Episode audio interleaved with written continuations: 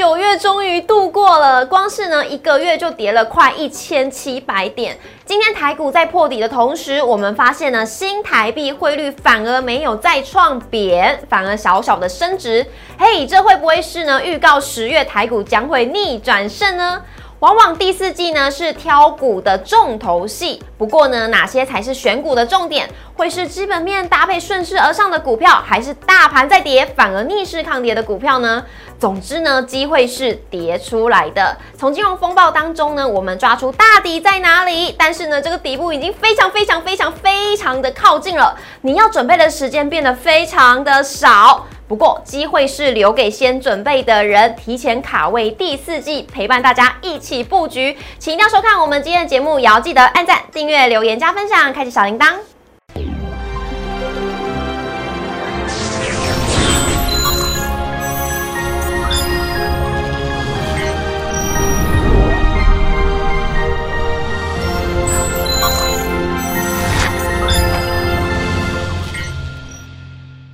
股市的炒店，投资不断线。大家好，我是主持人 Coco。今天呢是礼拜五，今天刚好就是九月的最后一天的交易日了。下个礼拜呢就要面临的是十月份，那十月份的开头我们该怎么操作呢？我们今天现场呢邀请到的是陈坤仁分析师，大人哥好，Coco 好，大家好。老师今天呢，在九月的最后一天呢，竟然给我来一个破底，这到底是好消息还是坏消息嘞？啊哈，那今今天破底哦，可是今天的贵买指数是翻红的嗯，所以是不是好消息？我们就继续看下去哦。好的，那今天来带给大家的主题呢，就是机会是跌出来了，但是呢，到底要跌到什么时候呢？大底好像越来越靠近了，所以呢，今天帮大家抓出了就是要赶快好好的布局这个机会了，提前先卡位第四季。那有哪些呢？我们节节目继续看下去喽。来看一下我们今天大盘走势，今天呢，在台积电开始是开始领跌，早盘早盘呢是在恐。恐慌性卖压出炉之后，一度是有大跌接近了两百六十点。那后来呢，随着记忆体、还有半导体族群，还有一些中小型电子股的翻红，还有解封概念股呢，也是受到十月十三号正式要开放国门，持续的在飞昂。但是呢，在尾盘的时候，大家可以看到往下滑了，是来自于谁呢？就是台积电的。台积电尾盘呢是遭到卖压的突击，爆量收在最低点四百二十二元，也是创了两年的新低。所以指数呢，中场。是收在一万三千四百二十四点，大跌了一百零九点，跌幅为零点八一 percent，成交量为两千零七十九亿。那我们可以看到月线的部分呢，一个月就大跌了一千六百七十点了，今天是收黑。周线、月线还有季线是全数的收黑。贵买的部分呢就比较强喽，中小型个股率先先反弹，贵买指数呢今天是开低走高，午盘之后就一路翻红，中场是上涨一点四七点，涨幅为零点八五 percent，成交量为五百七十九亿，三大法人外资是持续的卖超台股，今天是卖超五十八亿，投信呢是持续的买超台股为十七亿，总合计为卖超四十四亿。老师，大家就想要知道啦。今天台股呢虽然是破底，但是呢虽然指数是跌的，不过今天的 K 线呢是收了一个红 K，而且是十字 K，而且这个下影线呢将近大概有一百多点呢。老师怎么看我们今天的台股呢？好，那因为其实今天的台股的话，呃，早上一度开低重挫的主要原因是因为受到了美股的一个大跌的影响。嗯，那因为其实如果就这几天的国际股市。也还是比较偏震荡，因为如果盘点一下现在目前盘面上面的利空哦，诶，新闻跟你说有有六大利空，但是我会告诉你大概有九大利空可以跟大家点。九大利空更多，快速点一下。好，Fed、俄乌、北汽天然气爆管，然后那个美中，然后也英国减税，两岸 iPhone。说呃不扩产嘛，然后外汇管制跟台积电的七纳米的订单呃的利产能利用率大概只剩下七成，这九大利空。但你会发现说，其实，在短线上面的一个行情是在要做利空来去做彻底。嗯，那利空呃去做彻底，这是现在目前大家比较要去做关注的氛围，因为毕竟短线上面的信心是不足的。嗯，可是呢，大家会反反方反方看呃反方向来看一件事情，就是说。当年在呃，当时在一万八千点之上的时候，其实没有任何利空啊，但是指数反转给你看，嗯。嗯，那但是你如果看一下现在目前这个时间点的话，哎，怎么好像变成是一个利空冲刺的行情？对，所以最理想的状态就是说，那那什么时候能够在利空不跌，或者说利空钝化的时候，就很有机会带来了所谓的另外一波的呃，就拉回手稳的这样的机会。嗯那今天的大盘刚好收了一个十字 K 线，嗯，然后，如果你再看一下今天的大盘哦，中场下跌了一百零九点，对不对？对。那因为其实就就今天的台积电，我们刚刚看到的是下跌了十三块，嗯哼，所以今天的台积电光台积电就贡献了一百零四点，就一百点的跌幅，所以扣掉台积电其实没有跌。哎，对。然后，但是你们但是呃，在反方面想说另外一件事情，说如果再看一下现在目前的一个状况是，哎，怎么贵买先去做翻红了？是的，贵买所以似乎有一些些的这种逢低的买盘去做一个进场卡位这样的动作。嗯，那当然，呃，十字 K 线的意思啊，叫做是酝酿转折。嗯，哦，那我们如果回来到所谓的技术面的角度来说的话，如果这个十字 K 线再继续往下跌的话，就表示说，哎，这个十字 K 线表示一个中继的下跌的 K 线。是。可是如果在这边十四 K 线去做一个守稳，去做一个反弹的时候的话，那就表示是说带来一个转折的意味。嗯哼。那哪一个方向有机会？我会比较倾向反弹的这个机会比较大一些些。嗯哼。那主要的原因就是因为我们刚刚前面说到的，现在已经一堆的利空去做测试了。那利空测试如果能在去做一个回稳的过程来说的话，就会带来一个反呃就是反弹的一个一个机会。那到底什么时候能够反弹？我们可以关注三个焦点。第一个焦点是美股。如果能够去做止跌的话，好，那这个目前看起来等待一点点机会，因为目前看起来美股还在说下跌。可是如果第二件事情的话是说，哎，那外资什么时候能够去做一个止卖的这样一个动作？我是说止卖，不一定要把它大幅买回来，因为现在现你要你要你要外资能够去做买回来动作的话，我觉得老实说难难上加难，因为毕竟我们这边的利差跟美国那边的利差还是一样比较比较偏大嘛。嗯，所以既然这样的话，美那个呃。资金还是会去做外流这样的动作。那另外一件事情的话，你可以稍微留意一下新台币币汇率什么时候能够去做一个止贬的这样的动作。嗯，那如果这三个很重要的关键的话，哎，似乎发现在那个美股，我们稍微等待一下。好，然后呢，美呃就是呃外资的这个部分来说的话，哎，似乎有这几天的一个卖超幅度有一点像是不再那么样大幅卖超了。嗯。甚至我们可以看到今天的新台币汇率也止贬了，因为今天新台币汇率的话是已经是回呃回升一角左右了。是，嗯，所以央行也说，嗯，我们不会做外汇管制啊。那目前看起来的话，如果最坏最坏的一个新台币汇率到差不多接近三十二块、三十一点八附近去做一个止贬这样一个动作的话，哎，有机会带来所谓的外资的提款动作减轻，然后呢，呃，中小型的个股在所谓的内资的们的提前去卡位第四季的行情的话，会有一个比较属于止稳的这样一个方向。嗯，所以如果回来到我们之前跟大家说到的，就是说现阶段你说大盘要能够呃往上去做反弹，老实说难上加难。但如果现阶段来说的话，其实我觉得还还是充满着机会，因为很多的机会是因为跌出来，或者说跌出来之后，呃，明明股票没有那么坏啊，啊，明明产业没有那么差啊，可是呢，为什么要跌到这么低呢？所以就会有一些人想说啊，那个这边有机会的中小型的个股，就来先去做一个逢低承接这样的动作。那另外再补充一个资料，就是过往哦，其实大家可以关注一下过往的第三季，本来就是一个波动大的第三季。因为如果过去大概十年的经验来说的话，其实大概有呃一半一半，就是那个涨一半啊跌一半。可是我回来到第四季，甚至是所谓的明年第一季的时候，大家会发现说，其实呃过去的十年之间的第四季大概只有跌两次而已。嗯，那分别的话是二零一二年和二零一八年的那两次。然后甚至像是明年的第一季的话，会是一个比较偏向于。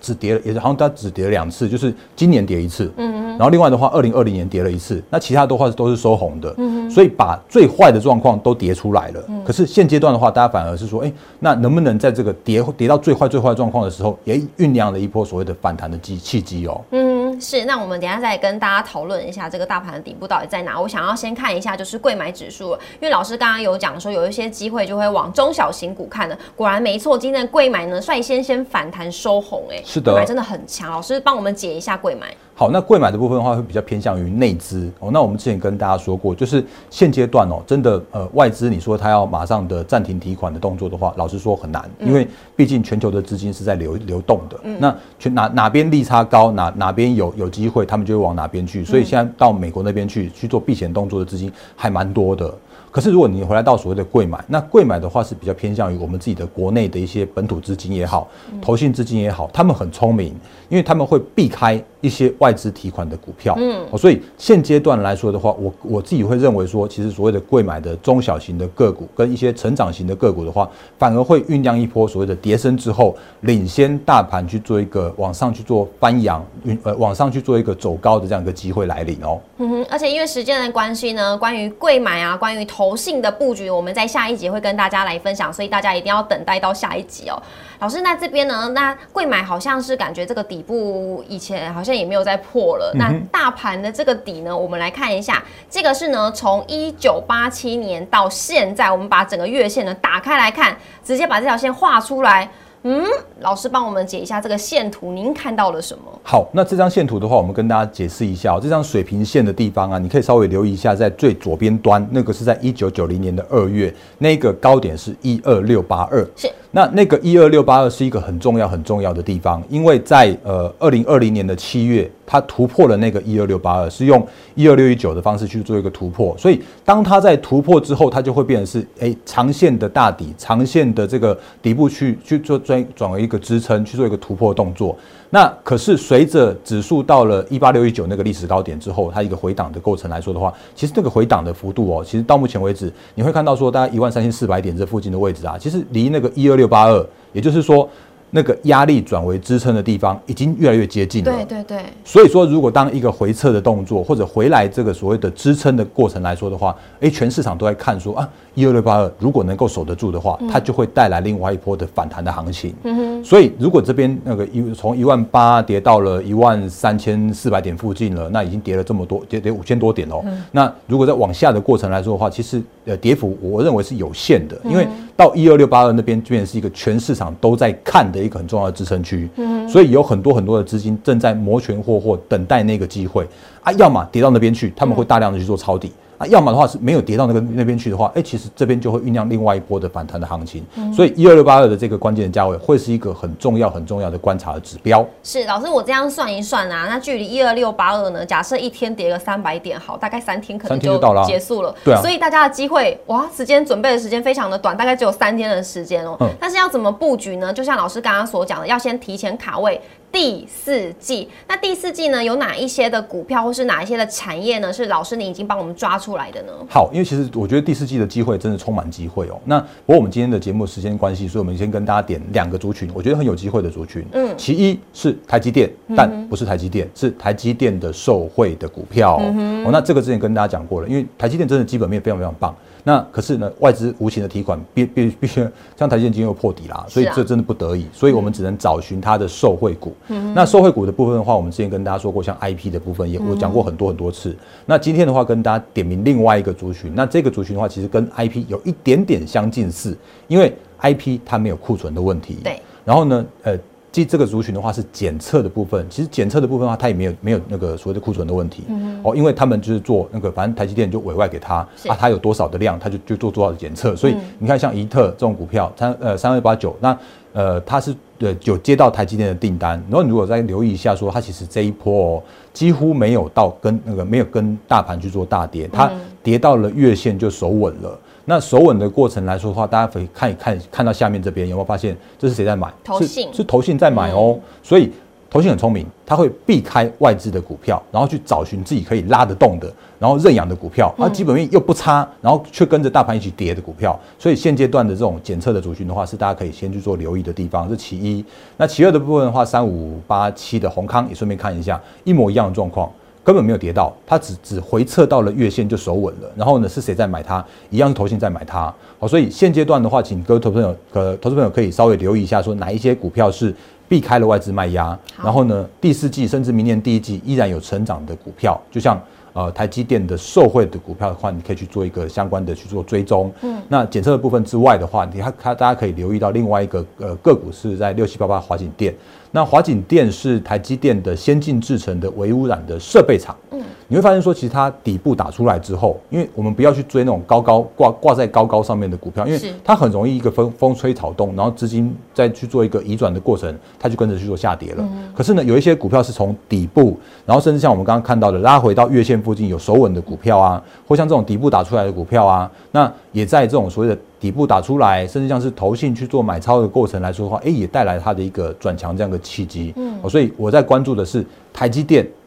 受惠的股票。嗯嗯，好，那另外一个呢，这个是台积电的受惠股。那老师今天会帮我们抓出两个族群。嗯老师，那这次特别呢观察投信的部分是跟这个月，因为它已经结账结呃结束了，嗯那下个月之后还是可以观察投信。当然要，嗯因为其实每呃投信不是说那个季底就做账结束了，嗯因为他们还要布局下一季、嗯下一季度的认养的部分、所以我们就继续看下去。那我们刚刚前面说到的，我们是关注的一个焦点，另外一个部分的话，你稍微可以留意一下伺服器。是的，那伺服器的部分的话，你特别特别要注意这个五二七四的信华，因为它已经回来到千金股王的这个位置了。嗯哦，那最近的信华，它似乎也要去做一个打底的动作。那为什么它在这边去做一个打底的动作？主要原因是因为它已经讲很清楚啦、它第三季就是弱啊，嗯第三季啊，客户就在做在库存调整啊。可是来到了第四季，他会他说他要恢复成长动能，嗯因为他在开法说会的时候就已经讲得清清楚楚了。第四季它有新品，第四季它有新的动能出来，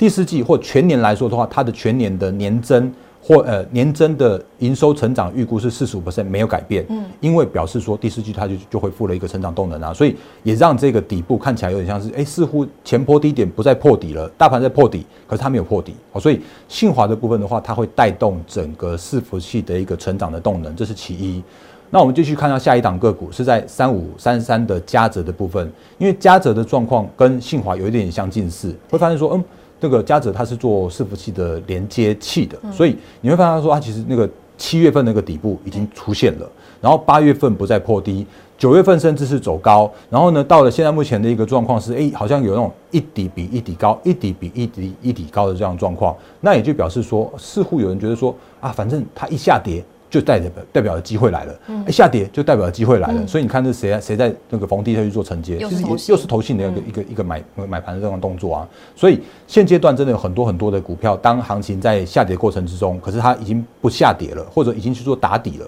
那这种股票的话，如果回来到最好做的第四季的时候，他们会领先去做做做走高，所以下涨个股的话也有一模一样这样一个现象，这是二三六八的金象店。那金项店的状况的话，是因为它前一阵子有减资，重新去做挂牌。嗯，那减资它的一个动作的话，其实它可以让它的筹码更加的稳定。嗯，或者是说可以让公司的营运面来说的话，会更加的，就是呃股本股本效率会更加的好。所以当它在那个减资挂牌之后的话，曾经带来一波的一个上涨的幅度。当然，呃，无情无情的行情下来，呃下来的过程来说的话，它也连续吞了四根的黑 K 棒。是可你会发现说，其实吞了四根黑 K 棒之后，哎、明明没有这么差啊，嗯。啊，明明它就是一个有成长的伺服器的 PCB 啊，所以金项店也跟着在今天行情在回稳过程之中，它也领先的上涨了七点九 percent，甚至它这个状况来说的话，大家可以留意一下后续的成长动能也在伺服器的 PCB 的那一块，所以随着呃股王是在信华，然后呢高价的指标是在呃嘉泽，甚至像是这种中价的金项店也有渐渐渐回稳的话，我可以请投投资朋友稍微留意一下伺服器的这一块的成长动能哦。是的，那老师呢？因为时间的关系，只帮我们抓出呢可以卡位第四季的两个族群，就是在台积电的受惠股，以及呢四不去的这个族群。但如果呢想要了解更多资讯呢，也欢迎大家可以加入老师的 Lite，因为老师呢不管是在盘前、盘中、盘后都有非常详细的资讯可以提供给各位投资朋友来做参考。那也要记得每周一到周五的晚上六点半准时在 YouTube 上面首播，欢迎大家一起来收看。也要记得按赞、订阅、留言、加分享，才不会错过任何一则资讯。还要记得开启小铃铛。那荧幕上呢就是老师的 Line，大家可以赶紧加入私讯老师，或者是跟老师互动来做交流。我们今天也非常感谢大人哥，谢谢，谢谢，拜拜。拜。